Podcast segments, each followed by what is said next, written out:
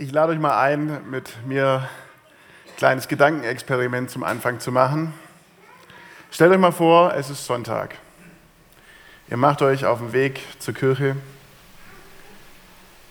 habt einen stressigen Morgen vielleicht hinter euch und dann kommt ihr an, ihr seht ein tolles, großes Gebäude, noch viel größer als das Wietzemann-Areal, tausende von Menschen und ihr denkt, boah, der Gottesdienst, der geht bestimmt richtig ab. Ihr stürmt richtig gehen in, in diesen Gottesdienstraum hinein, doch schon am Eingang werdet ihr abgefangen. Moment. Erst anmelden. Wer sind Sie überhaupt? Und haben Sie überhaupt schon Ihre Konferenzgebühren bezahlt? Okay, erst zurück zur Anmeldung, zur Konferenzanmeldung, Name eintragen. Es fällt auf, schon das ist ein bisschen detaillierter als in anderen Gemeinden so üblich. Dann endlich darf man in den Gottesdienstraum reingehen. Sofort fällt dir auf, dass hinten zehn Leute stehen, die beten.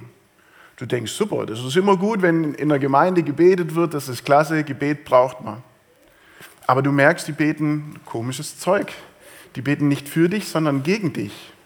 Später erfährst du viel später nach der Geschichte, dass die Menschen dazu da sind, die unreinen Geister, die mit den Fremden in den Gottesdienstraum gehen, zu vertreiben. Du nimmst Platz, beobachtest vorne die Lobpreisband und dir fällt auf, alle sind gleich gekleidet. Alle singen komische Lieder, die du noch nie gehört hast, obwohl du schon oft in Gemeinden und Kirchen unterwegs warst. Alle haben das gleiche Grinsen auf, wirken fröhlich und irgendwie doch nicht so richtig fröhlich. Alle bewegen sich im gleichen Takt. Stell dir vor, du gehst in diese Gemeinde weil es dir dann doch ganz gut gefallen hat. Und später erfährst du, dass es dort kein Seelsorgegeheimnis gibt. Dass Menschen, was du ihnen anvertraut hast, sofort an ihre Leiter weitergeben und andersrum. Du hast immer gedacht, wow, der Heilige Geist, der wirkt aber ganz schön heftig in der Gemeinde, dass meine Leiterinnen und Leiter immer wissen, was über mich passiert. Später erfährst du, dass dem nicht so ist, sondern dass die Menschen einfach das weitererzählt haben, was du ihnen im Vertrauen erzählt hast. Ich glaube, wir alle sind uns einig, dass dieses übrigens reale Beispiel nicht die Art von Gemeinde darstellt, in der du und in die ich wahrscheinlich länger gehen würden. Und doch ist es manchmal wie in einer Liebesbeziehung. Liebe macht blind. Auch bei Gemeinschaften, auch bei Gemeinden. Am Anfang ist alles rosarot und äh, man fühlt sich wohl in der Gemeinde. Man denkt, endlich ist mal was los. Der Lobpreis ist so toll, es ist laut, ich werde hier gesehen, ich werde wahrgenommen und oh, ich kriege vielleicht sogar Erfolg. Ich darf auf einmal einen Hauskreis leiten. Menschen sehen Potenzial in mir. Irgendwann mal werde ich zum Gottesdienstleiter erhoben und ich träume von einer Pastorenkarriere vielleicht sogar in dieser Gemeinde. Liebe macht blind, auch in Gemeinden und in Gemeinschaften. Und wie es in Beziehungen zwischen Mann und Frau, zwischen Mann und Mann und Frau und Frau zu toxischen Beziehungen kommen kann, so kann es auch in unserer Beziehung zur Gemeinde und zur Kirche zu toxischen Beziehungen kommen. Ich verwende gern das Wort toxisch und nicht unbedingt gleich geistlichen Missbrauch, weil geistlicher Missbrauch ist tatsächlich was, was hoffentlich wenigen passiert. Es passiert auch in Kirchen, in Gemeinden, aber es ist doch was, was, glaube ich, nicht und hoffentlich nicht jedem von uns passiert. Toxische Beziehungen in Gemeinden zu erleben, ist dagegen was, was, und das möchte ich gleich am Anfang sagen, ziemlich normal ist. Nicht in der Drastik, wie ich es euch gerade geschildert habe, aber es ist normal. Warum? Weil es menschelt. Auch bei uns. Selbst in der Kesselkirche habe soll es ab und zu mal menscheln, ähm, habe ich mal gehört, aber äh, ich, es ist einfach völlig normal. In meiner Gemeinde zum Beispiel menschelt und es kommt auch in meiner Gemeinde zu toxischen Beziehungen. Es ist völlig normal weil, und deswegen verwende ich gern das Wort toxisch, weil toxisch bedeutet schlicht giftig, lebensabträglich. Und ähm, machen wir mal das Beispiel mit Alkohol, so ein Gläsle Vino ist jetzt vielleicht nicht unbedingt so schlimm, aber wenn man eine Flasche oder zwei Flaschen kippt, dann hat man am nächsten Tag kräftig Kopfschmerzen zumindest mal. Und wenn man das jeden Tag macht, dann irgendwann mal wird es richtig ungesund und man hat ein Problem. Und genau so ist es auch mit, mit toxischen Beziehungen in Gemeinden, in Kirchen. Am Anfang Ein paar sind völlig normal, aber auch das kann kippen und es kann tatsächlich auch Richtung geistlichen Missbrauch gehen. Jetzt überlegt ihr euch, warum steigt der Nikolai, jetzt ist er Gast bei uns, warum steigt er mit so einem Downer-Thema ein? Heute sind Segnungen, heute ist Taufe. Eigentlich ein Grund, wo wir richtig Gemeinschaft und Gemeinde feiern könnten und sagen können, yes, geil, endlich wieder volle Hütte hier und ähm, Gemeinde ist das Beste, Beste und Kesselkirche ist das Beste. Und warum kommst du jetzt mit so einem richtigen Downer und wir müssen alle Angst haben, oh, haben wir irgendwie auch toxische Beziehungen in unseren Reihen, habe ich das schon mal erlebt, warum mache ich das? Der Grund Nummer eins ist relativ simpel, ich kann da fast gar nichts dafür. Grund Nummer eins ist, liegt an dem Predigtext, der mir von euch als Kesselkirche zugeteilt wird. Das ist, äh, wurde. Äh, das ist Grund Nummer eins. Grund Nummer zwei ist, shit happens. Auch bei uns Christinnen und Christen und auch in Gemeinden. Es ist einfach so. Wir sind Menschen, wir folgen Gott nach, aber es passieren trotzdem sau viele Fehler, weil wir alle immer Menschen sein werden und immer auch noch auf dieser Erde einfach Sünder. Sünder und Gerechte zugleich, sind wir Justus et Peccator, Sünder und Gerechter zugleich, wie Martin Luther es gesagt hat. Das heißt, es passiert einfach, dass in unseren Gemeinden auch mal was schief geht. Und Grund Nummer drei ist, manchmal lohnt es sich, den Worst Case anzuschauen, zu schauen, wie kann man es eigentlich als Gemeinde richtig verkacken, um schon frühzeitig dagegen zu steuern und zu erkennen, was man dagegen tun kann. In der Psychologie nennt man das die Kopfstandmethode. Man überlegt sich nicht, wie könnte ich jetzt das Beste machen, damit ich das Problem löse, sondern ich überlege, was ist eigentlich das Allerschlimmste, was passieren kann. Und dann drehe ich das Ganze rum und versuche aus dieser Erkenntnis, ähm, was alles passieren kann, wenn es im schlechtesten Fall so ist, umzudrehen und zu sagen, okay, genau daraus versuchen wir Lösungsansätze zu finden. Jesus hat diese Theorie natürlich noch nicht gekannt, der hat noch nichts gewusst von Kopfstandmethode und doch glaube ich, dass Jesus nach der Erfahrung, die er in unserem Bibeltext gemacht hat, genau das angewendet hat. Er hat gedacht, okay, auf sowas wie jetzt gerade passiert ist, habe ich gar keinen Bock mehr. Deswegen möchte ich mit der Gemeinschaft, die sich auf meinen Namen beruft, eine andere Art von Gemeinde ins Leben rufen, eine Kontrastgesellschaft ins Leben rufen. Und ich glaube wirklich, dass ähm, es kein Zufall ist, dass diese Geschichte, die wir gleich hören werden, kurz davor steht, bevor Jesus einen Neubeginn macht, Jünger beruft und dann auch eine neue Gemeinschaft ins Leben ruft. Aber jetzt gönnen wir uns erstmal den Predigtext, von dem äh, ich euch die ganze Zeit erzählt habe. Er steht im Lukas-Evangelium im sechsten Kapitel ähm, und ich lese ihn euch einfach vor. Ähm, kein Plan, ob ihr den auch einblenden könnt, das wäre jetzt spontan. Ähm, aber ich lese ihn euch ganz oldschool und analog vor. Das geht auch als Pfarrer aus Plastik. Wir hören Worte aus dem Lukas-Evangelium. An einem anderen Sabbat ging Jesus in die Synagoge und lehrte.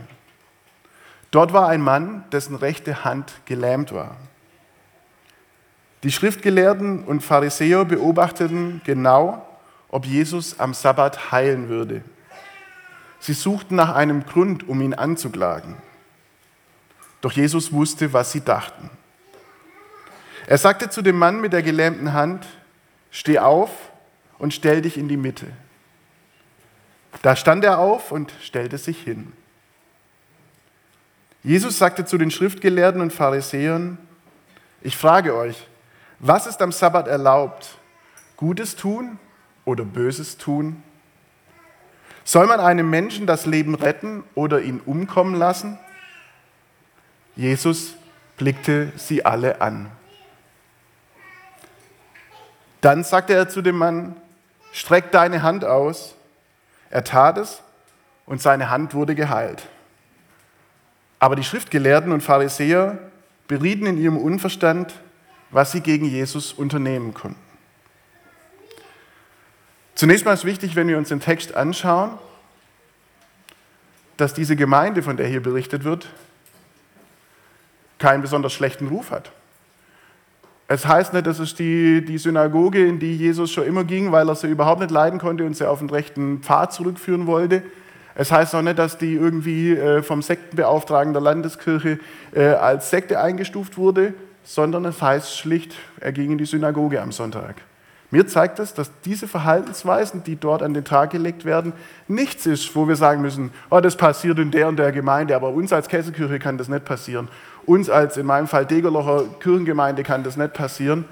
Nee, es wird bewusst einfach davon erzählt, dass Jesus an einem Sonntag, ganz, an einem Samstag ganz gemütlich in die Synagoge spaziert und ähm, dort einfach Gottesdienst feiert. Und dort trägt sich das zu. Das ist das erste Signal.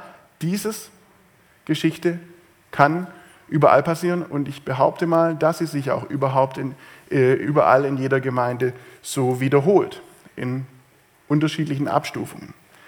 Ich habe da drin fünf Kennzeichen von toxischen Gemeinschaften oder von Merkmalen, die eine toxische Gemeinschaft ausmachen, euch rausgearbeitet. Warum es fünf sind, keine Ahnung. Ich habe fünf gefunden, vielleicht findet ihr sechs, vielleicht findet ihr auch bloß drei. Ähm, aber ich habe da für mich fünf Sachen gefunden, ähm, die man vielleicht im Hinterkopf haben sollte, wenn man sich ähm, überlegt, wie können wir auch als Gemeinde, als Kesselkirche ähm, ja, uns davor bewahren, diese fünf Merkmale allzu weit ausufern zu lassen. Das erste ähm, ist, es herrscht eine Beobachtungskultur anstatt einer Willkommenskultur. Vielleicht habt ihr es in dem Bibeltext gehört. Gleich am Anfang steht es, die Schriftgelehrten und Pharisäer beobachteten genau, ob Jesus am Sabbat heilen würde. Viel Kraft wird darauf verwendet, nach den Fehlern zu suchen. Und vielleicht kennt ihr das auch aus eurem Kontext und habt es sogar selber mal erlebt, auch an euch. Also ich ertappe mich da regel, regelmäßig dabei, dass ich, wenn ich in fremden Gemeinden gehe, aber auch in meiner eigenen und es predigt jemand anderes, dass ich da nicht drin bin mit der Einstellung, yo, ähm, jetzt gucken wir mal, was heute alles Gutes passiert, gell, in der Kesselkirche und wie die predigt, was der alles so richtig macht, sondern ich unbewusst schon auch so nach Fehlern suche. Das passiert manchmal so ganz unbewusst. Dann guckt man zum Beispiel, oh, tut der Prediger ähm, außer schön frei predigen wie du oder macht das schlechter, macht das besser ähm, oder noch viel oberflächlicher. Man guckt auf den Rock der Lobpreisleiterin und überlegt, hat der auch die biblisch geforderte Länge oder ist der etwa zu, zu, zu lang, zu kurz, wie auch immer. Oder ähm, ihr stellt fest, Mensch, die Technik, boah, ist die, ist die, ist die beschissen.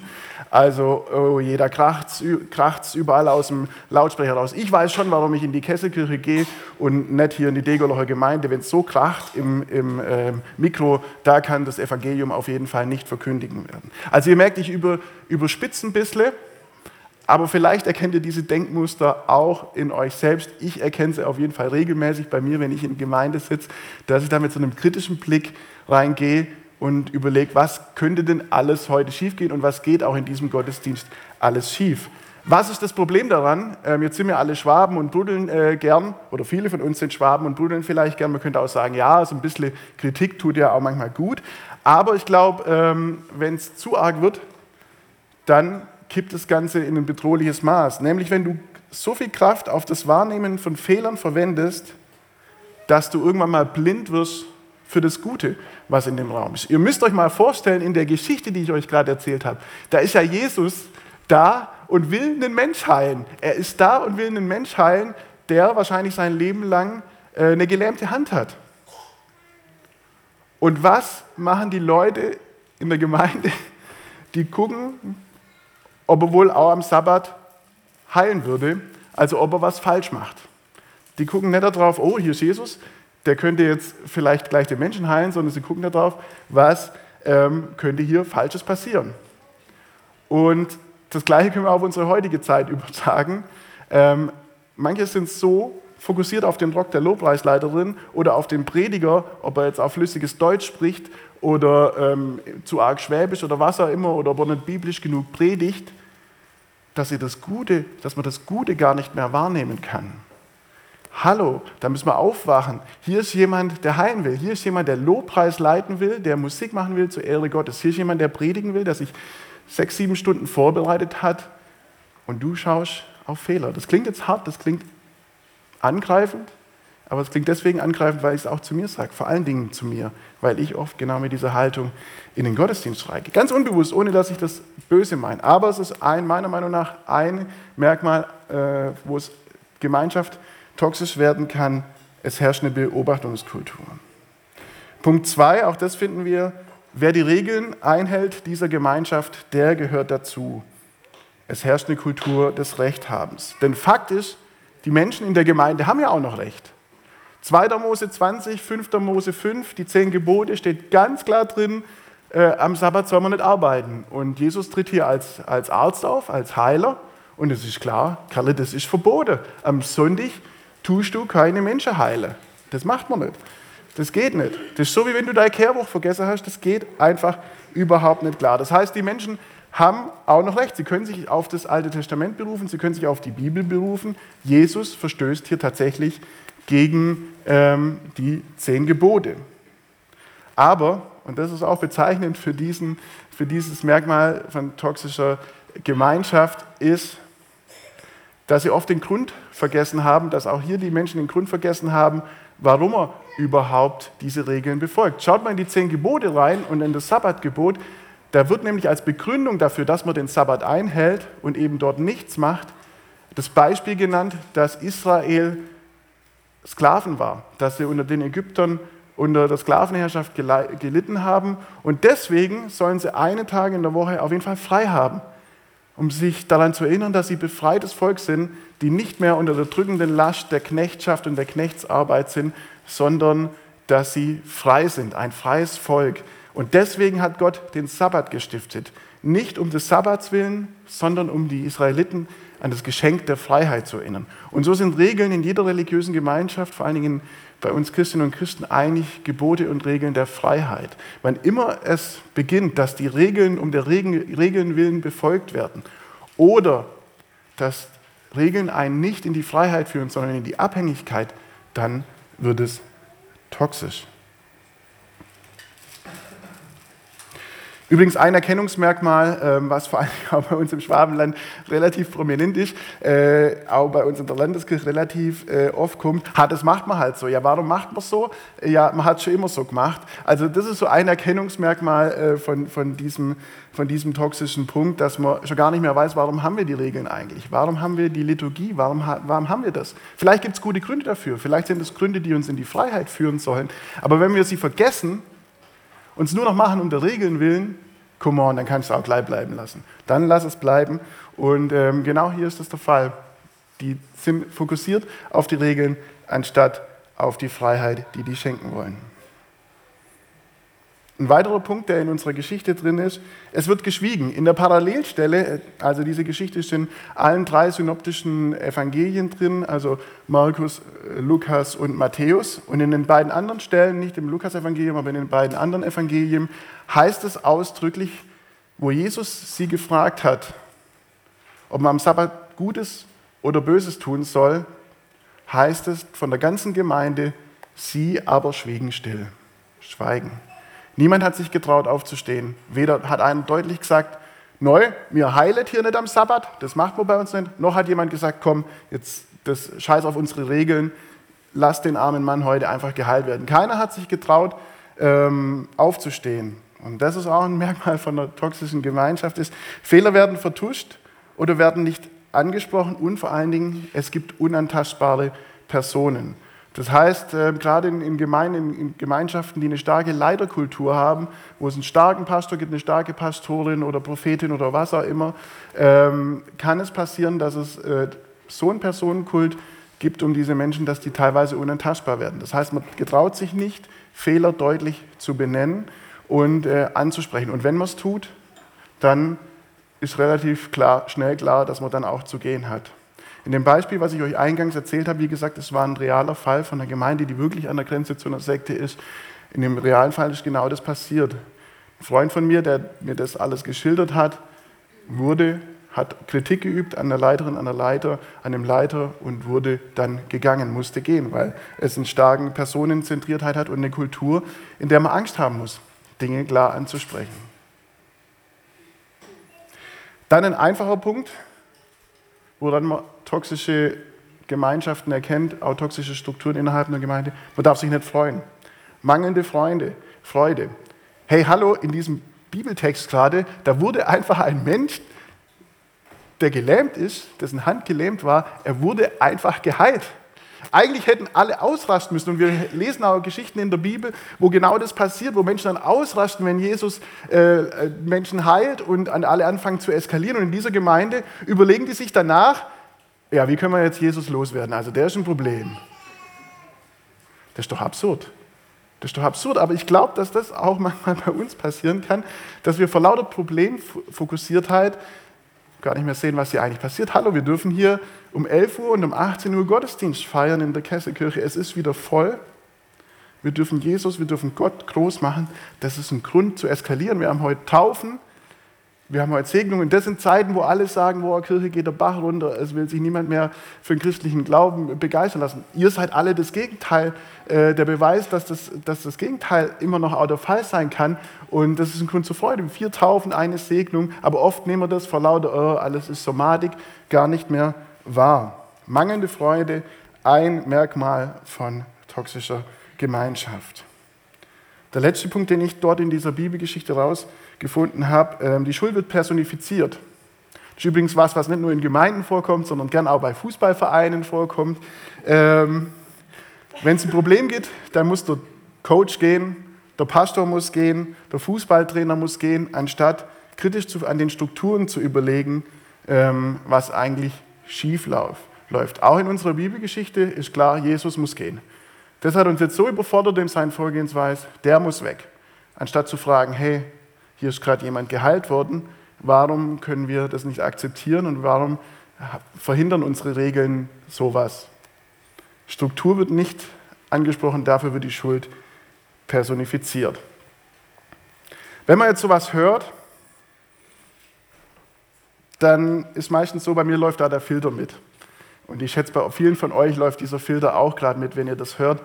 Habe ich sowas schon mal erlebt und wo habe ich sowas schon mal erlebt? Und dann kriegt ihr vielleicht auch Angst. Oh je, ich habe das vielleicht sogar hier in meiner geliebten Kesselkirche ab und an mal erlebt. Oder ich habe das mit 18 in meinem Jugendkreis mal erlebt. Und ich möchte euch ein Stück weit diese Angst nehmen, weil ich euch sagen möchte, diese Merkmale, die passieren. Es ist kein Grund gleich zu sagen, hey, geistlicher Missbrauch, das ist nochmal eine andere Ebene. Es sind Dinge, die passieren, es sind Dinge, die sind gefährlich, es sind Dinge, die sind auch nicht schön. Aber solange wir Menschen sind und solange wir in Beziehung miteinander leben, Gemeinschaft haben, passieren solche Sachen. Ich möchte es auch nicht schönreden, deswegen mache ich das ja mit euch, damit ihr da auch gegensteuern könnt. Aber es ist auf jeden Fall so, dass es ähm, passieren kann. Ich möchte euch ähm, mit hineinnehmen auf den Jesusweg und den Jesusweg bestreiten. Nach dieser Geschichte, nachdem sich das zugetragen hat, war Jesus ziemlich fertig. Ähm, der hat erstmal Ruhe braucht. Und manchmal ist es gut, die Bibel im Kontext zu lesen ähm, und einfach mal zu gucken, was ist denn nach der Geschichte. Und nach der Geschichte unmittelbar der nächste Vers ist, dass Jesus sagt oder dass Jesus sich zurückzieht an den stillen Ort und erstmal betet. Und ich glaube, ich hätte an seiner Stelle genau das Gleiche getan. Weil da ist doch echt zum Verzweifeln. Du hast gerade einen Mensch geheilt und die Leute wollen dich loswerden. Was ist da eigentlich los? Und ähm, der Jesusweg ist ein, finde ich, revolutionärer Weg, damit umzugehen, mit problematischen Beziehungen, sowohl im zwischenmenschlichen Bereich als auch im Gemeindebereich. Weil, was macht Jesus, indem er erstmal zum Vater geht, in die Stille geht und betet? Er macht sich nochmal klar, Gott ist nicht gleich Gemeinschaft. Menschen wenden sich oft von Gott ab, weil sie von Menschen enttäuscht worden sind. Das ist ein Phänomen, was mir auch auf den sozialen Medien relativ oft entgegenkommt. Mir schreiben viele Menschen, die enttäuscht sind von Kirche und von Gemeinde, die dann sagen, ja, deswegen bin ich aus der Kirche ausgetreten, weil mir vor zehn Jahren das und das passiert ist. Und deswegen möchte ich auch mit diesem Gott nichts mehr zu tun haben, in dem sowas, in dem dessen Raum sowas passiert ist. Ich kann diese Gedanken ein Stück weit ähm, verstehen, aber es hilft, und das ist auch das, was ich dann in der Seelsorge mit den Menschen regelmäßig mache, sich nochmal bewusst zu machen, dass Gott nicht gleich die Gemeinschaft ist. Gott ist nicht gleich Kessekirche. Wenn euch heute, wenn euch hier Scheiße passiert oder euch in euren früheren Gemeinden Scheiße passiert ist, hat Gott ein Stück weit schon was damit zu tun, weil er ja die Menschen auch liebt und in ihnen wohnt. Aber es ist nicht gleichzusetzen mit Gott. Genau das macht Jesus, indem er erstmal zum Vater geht und sich bei ihm auskotzt über die Erfahrung. Als nächster Schritt, der helfen kann, das Ganze zu verarbeiten, ist die Deutung. Man muss sich bewusst machen, hier wird ja ein Mensch geheilt in der Geschichte. Und genau viele Menschen auch in der Seelsorge sagen mir genau das. Ähm, wie kann das sein, Nikolai? Ich war in dieser Gemeinde, die mir eigentlich gar nicht gut getan hat, wo mich immer runtergezogen hat und wo ich gemerkt habe, boah, das bringt mich eigentlich eher weg von Freunde und Familie, ähm, anstatt näher. Aber trotzdem sind doch da so viele Wunder passiert. Da sind Menschen zum Glauben gekommen, da wurden sogar vielleicht Menschen geheilt. Das kann doch nicht sein. Wie geht das zusammen? Und an dieser Geschichte, die wir gerade gehört haben, merken wir, Gott in seiner Gnade, in seiner abgrundtiefen Gnade, benutzt auch toxische Gemeinschaften. Das ist A, Entlastung für uns, die wir immer wieder auch selber dazu beitragen, toxische Gemeinschaften herzustellen. Und es ist aber auch Heilung auf dem Weg, ähm, wenn du das selber an deinem eigenen Leib erlebt hast, ähm, zu wissen, Gott ist gut. In seiner Gnade lässt er den Menschen hier trotzdem geheilt sein, auch wenn die Gemeinschaft alles andere als ideal ist. Und auch das führt dazu, dass du Gott und die Gemeinde trennen kannst. Daraus der nächste Schritt ist die Erkenntnis und die ist simpel. Es gibt keine 100% gesunden Gemeinschaften. Das muss man sich immer wieder einfach sagen und predigen lassen. Ihr werdet auf dieser Welt keine 100% guten Gemeinden finden. Deswegen bringt auch das ständige Gemeindehopping nichts, ganz ehrlich, weil du kannst hochfahren ins Gospelforum, da was Tolles finden, du kannst hier sein, du kannst zu mir nach Degerloch kommen, da hast du zwar einen sympathischen Pfarrer, aber vielleicht dafür was anderes, was schlecht ist. Es gibt keine 100% tollen Gemeinschaften. Der nächste Punkt ist, und der ist ganz wichtig, verlier nicht deine Abbeziehung. Jesus macht es vor. Er hätte eigentlich auch sagen können nach der Geschichte, hey Leute, ich habe hier gerade Menschen gehalten durch Gottes Macht aber die, die wollen gar nichts von mir tun haben. Vater, ich gehe jetzt wieder zu dir, zurück zu dir. Lass es bleiben mit, den, ähm, mit dem ganzen Zeug und rette du durch deine, deine Menschen alleine. Wir kennen auch in der Bibel Beispiele dafür. Jona hat es genauso gemacht. Er hat gesagt, leck mich am Arsch. Ähm, ich gehe jetzt, geh jetzt weg. Ich habe keine Lust auf die Leute. Ähm, und Jesus hätte einen Grund gehabt, das hier auch zu machen, aber Jesus macht es nicht. Jesus verliert seine Abbeziehung nicht. Und das ist auch das, was ich dir raten möchte, was ich mir raten möchte und mir auch immer wieder sage. Komm zu Gott, weil Gott ist nicht gleich die Gemeinschaft. Wenn dich was ankotzt hier in der Kesselkirche, wenn dich was ankotzt in einer Vergangenheit mit Gemeinde, mit Kirche, geh zu Gott. Verlier nicht deine Abbeziehung. Warum?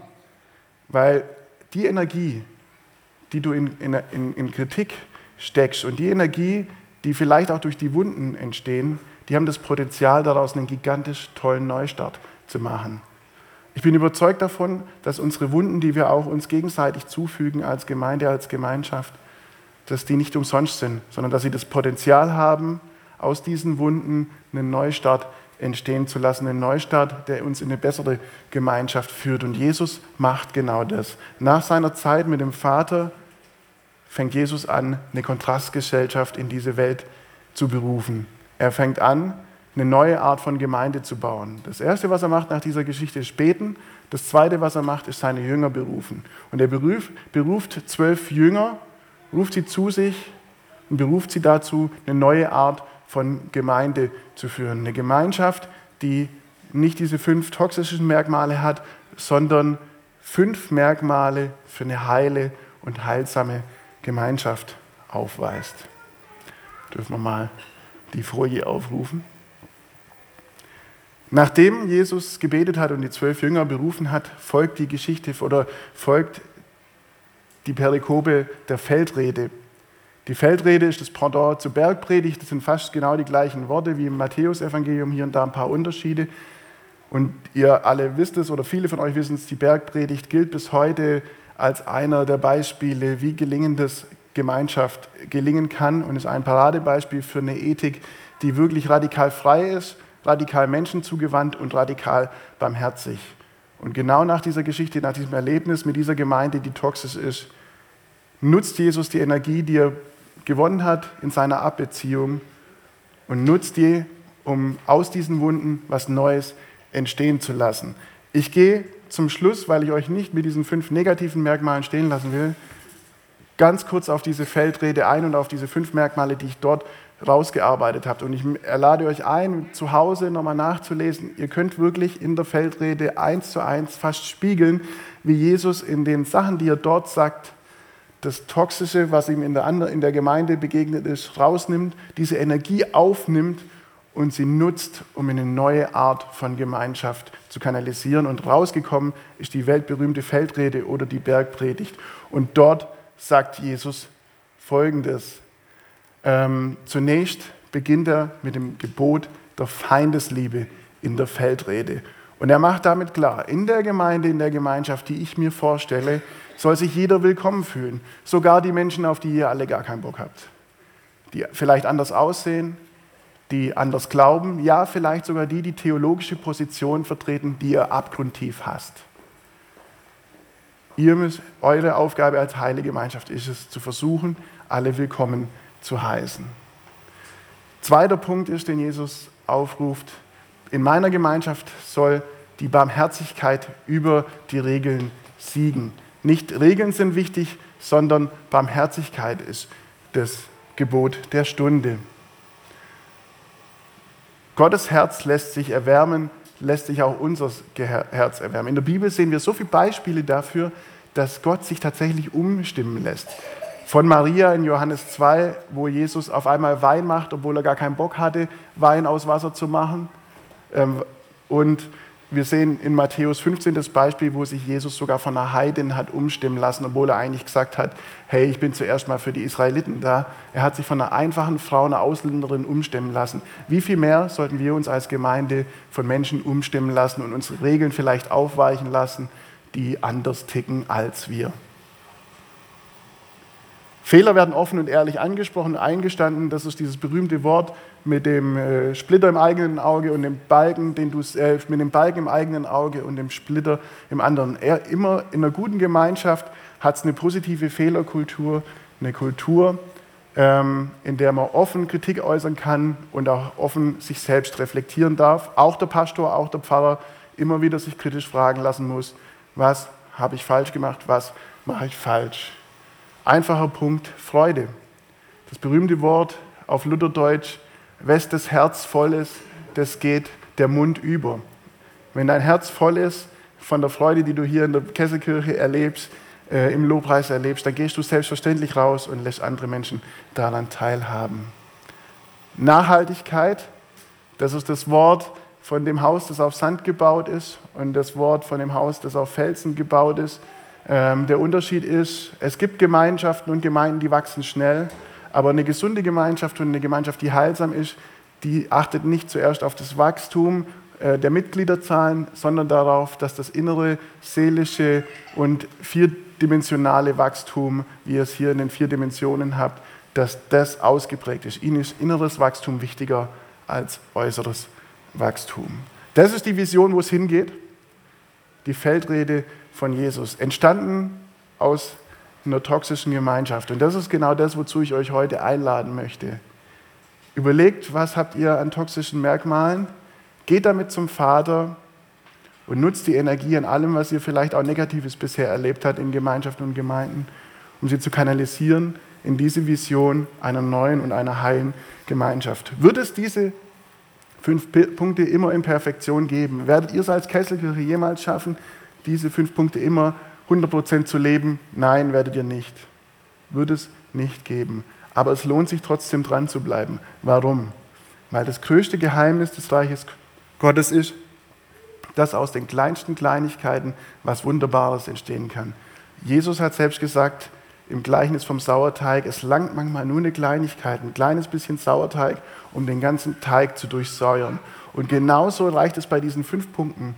Wenn ihr als Kesselkirche und wenn ihr in eurer Gemeinde jeden Tag versucht, möglichst diese Kultur in eure Gemeinde zu tragen, dann langt manchmal oft schon ein kleines bisschen Barmherzigkeit, ein kleines bisschen Freude, ein kleines bisschen Nachhaltigkeit, ein kleines bisschen Fehlerkultur und ein kleines bisschen Willkommenskultur, um diese Welt zu verändern und um eine andere Gemeinschaft in diese Welt zu platzieren. Und genau das wünsche ich euch als Kesselkirche. Amen.